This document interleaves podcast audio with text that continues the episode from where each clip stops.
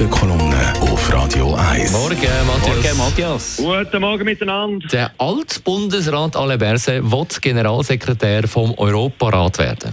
Ja, es zeigt sich, ein Jahr fängt an, wie es aufgehört hat, nämlich mit dem Alain Berset. Es zeigt sich auch, dass die vielbeachtete Videosequenz von der Berset, also im letzten Arbeitstag, Chaplin-mäßig den Hut gelupft hat, kein Abschied aus dem Rampenlicht war, sondern nur die Verabschiedung in ein verlängertes Wochenende. Statt Chaplin macht der Berset auf Schwarzenegger I'm back.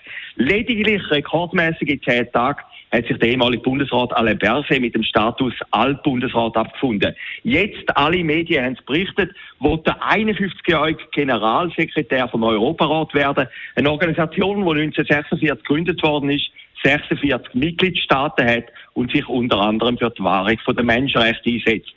Der Europarat ist nicht zu verwechseln mit der Europäischen Union. Die Schweiz ist dort unter anderem durch den SVP-Nationalrat Freddy Heer vertreten. Eigentlich eine gute Sache, zumal sich der Berset in seinem früheren Leben zum Diplomat ausbilden lassen hat. Es zeigt aber auch noch etwas anderes. Entzugserscheinungen für den Bundesrat, wenn er dann mal nicht mehr im Amt ist, müssen schon sehr groß sein. Das können wir Normalsterblichen nur erahnen. Der Alain Berset hat immer versichert, dass er das erste Mal Ruhe braucht, um sich vor zwölf Jahren Bundesrat zu erholen. Dem ist jetzt scheinbar nicht so. Aber auch andere Ex-Bundesräte haben sich nach ihrem Abgang schon bald ein neues Ämter gekrallt. Der Moritz Leuenberger ist zu Implenia gegangen, Doris Leuthard zu GOB, der Adolf Ogi ist UNO-Sonderbeauftragter für Sport und der Joseph Theiss ist sogar Präsident von der UNO-Generalversammlung geworden. Nur noch schneller als der Berset ist der deutsche Ex-Kanzler Schröder gewesen. Der hat im November 2005 nur einen Tag nachdem er sein Bundesratsmandat zurückgegeben hat, den Start von seiner Beratertätigkeit bei Ringier bekannt gegeben. An sich muss das nicht schlecht sein. Es zeigt nur, dass auch das Leben bei einem ehemaligen Spitzenpolitiker weitergeht. Beim Alain Berset ist das Ganze mit nur einem kleinen, kleinen Risiko verbunden. Er muss zuerst noch gewählt werden. Ein Risiko, dass die Wahl in die Hose könnte gehen, besteht alleweil und Schadenfreude wenn es nicht klappen würde, wäre in der Schweiz höchstwahrscheinlich nicht ganz gering.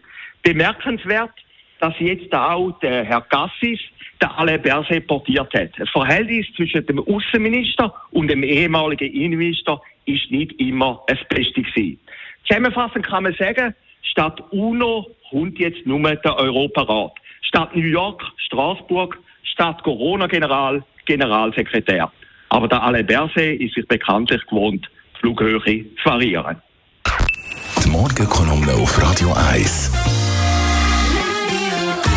persönlich Verleger und Chefredakteur Matthias Ackeret ist das gewesen. Heute Abend wird es hören nach der 6 News in der Sendung Shortlist. Neben Alain Berset und Franz Beckenbauer reden wir auch über die Geschichte, die die ganze Schweiz in Schockstarre versetzt hat. Christa Rigozzi, was ist passiert? Mittlerweile weiss man, ein Einbruch in der Villa von der Christa Rigozzi. Sie sind selber in der Ferien. Müssen wir darüber reden, weil jetzt gibt es natürlich Meinungen sowohl als ja. auch. Hätte jetzt da wirklich müssen so ein Drama daraus machen oder ist das falsch? Werden wir heute Abend darüber diskutieren. sogar ich gespannt. Nach der 6 News in der Sendung Shortlist und jederzeit auch zum Nachlesen als Podcast. Es ist das ist ein Radio 1 Podcast. Mehr Informationen auf radio1.ch.